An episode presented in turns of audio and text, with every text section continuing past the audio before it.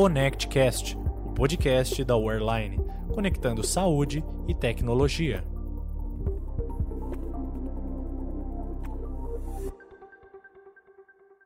Olá, eu sou Carla Akel e nesta 11ª edição do ConnectCast vamos falar sobre indicadores hospitalares, esse tema tão necessário para gestores que estão buscando soluções ágeis para melhorar as suas atividades e evitar perdas.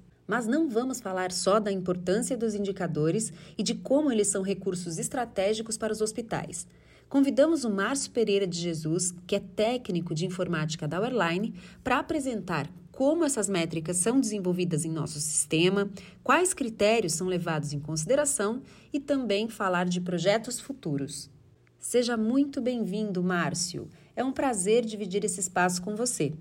Antes de entrarmos no detalhe de como os indicadores são pensados e funcionam, eu queria ouvir de você por que, que é importante uma gestão contar com indicadores hospitalares. Obrigado pelo convite, Carla. É um prazer estar aqui. São de extrema importância para medir o desempenho do hospital em todos os setores da instituição, tais como qualidade de pacientes atendidos, toda a parte financeira, né, faturamento, custos, etc. É muito importante falar sobre os indicadores porque são que são eles que realmente ajudam os gestores a ter informações fundamentais do hospital. Por meio deles que os gestores ficam sabendo, por exemplo, quantos pacientes foram atendidos, como está a saúde financeira do hospital, um faturamento, um detalhe de tantos outros aspectos que dizem respeito aos serviços oferecidos por aquela instituição. E pensando na complexidade de um hospital, eu imagino que haja muitas métricas para acompanhar. De quantos indicadores nós estamos falando? Bom, o sistema da Online tem hoje 128 indicadores que medem o desempenho do hospital. É um sistema bastante completo.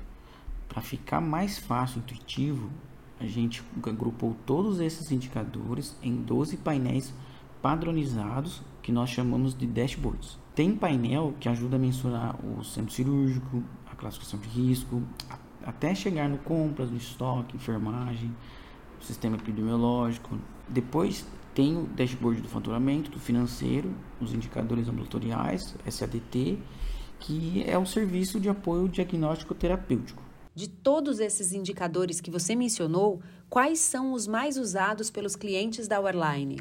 Olha, todos são bastante acessados, mas acredito que haja quatro mais usados. Um deles é o dashboard de indicadores hospitalares, que ele abrange toda a área de ocupação da instituição. Ele informa quantos pacientes são atendidos dentro do mês, separados por taxa de ocupação, média de permanência, especialidades dos atendimentos, convênios dos pacientes e tipos de atendimento, né? se o atendimento é internação, ambulatorial ou externo, né? por exemplo. Tem também o dashboard do centro cirúrgico, que traz informações importantes como a quantidade de pacientes que realizaram cirurgia, separados por especialidade, quantidade de partos, especialidades de cirurgias, tempo médio de cirurgias por sala, hum, entre outras informações que também ajudam no controle do centro cirúrgico. E os outros dois mais usados são o financeiro e o faturamento. Certo. E você poderia nos explicar as informações que diferem entre esses dois indicadores? Claro, até porque são indicadores muito importantes para a gestão e a saúde financeira de um hospital. É, o indicador financeiro traz as informações relacionadas às receitas e às despesas. É aqui que esse setor do hospital fica sabendo os títulos já vencidos e os que vão vencer. As receitas e despesas são separadas por regime, ou seja, o que é competência, o que é caixa, e é também nesse indicador, nesse dashboard, que o gestor tem acesso às suas principais receitas e o que foi provisionado em um período, entre outros dados. Já o indicador de faturamento faz uma análise bastante detalhada do faturamento por convênio, mostrando a quantidade faturada por serviços hospitalares, honorários, procedimentos. É aqui também que a gente fica sabendo a situação das contas abertas e pendentes, a quantidade paga a cada faturista, os atendimentos que foram faturados ou não. Realmente, os gestores têm acesso a muitas informações que são essenciais para ajudar na tomada de decisão. Quais são os critérios para desenvolver um novo indicador para um hospital? Bem, eles chegam através de uma demanda ou de nossos colaboradores, que estão em visita ou implantação nos clientes. A demanda de um cliente específico vem quando o hospital está realizando alguma implantação de qualidade ou melhoria de seus processos e acaba solicitando esse indicador para sua medição. Se ele se encaixar no contexto e necessidade de outros clientes, transformamos ele em um indicador padrão e disponibilizamos para todos os clientes. Além disso, sempre estamos de olho nas tendências voltadas para a qualidade e melhoria dos processos. E como é que funciona todo esse processo de criação no qual você está diretamente envolvido? Vemos se podemos ajudá-lo com as informações já disponíveis nos cubos. Então, após esse levantamento, começamos a mapear dentro do sistema online como extrair essas informações em, em tabelas, colunas, etc. Depois, analisamos a melhor maneira de apresentar esses dados, como deverá ser o indicador, qual seria o melhor formato para o cliente analisar, se seria em formato de barras, linhas, pizza ou etc. Márcio, é muito interessante entender essa escuta da Wireline com os clientes.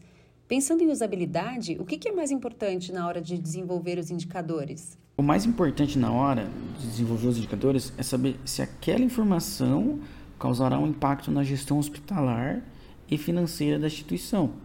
Uh, os números apresentados têm que ser significativos para os gestores. Nós sabemos como os hospitais são dinâmicos. Os indicadores também passam por atualizações? Sim. Sempre que um cliente solicita um indicador fora do padrão, já realizamos a inclusão no dashboard padrão, caso seja pertinente, Assim, melhoramos a performance dos indicadores e a visualização para melhor compreensão dos dados. Procuramos sempre manter o indicador atualizado de acordo com as demandas solicitadas ou observação de algum colaborador técnico.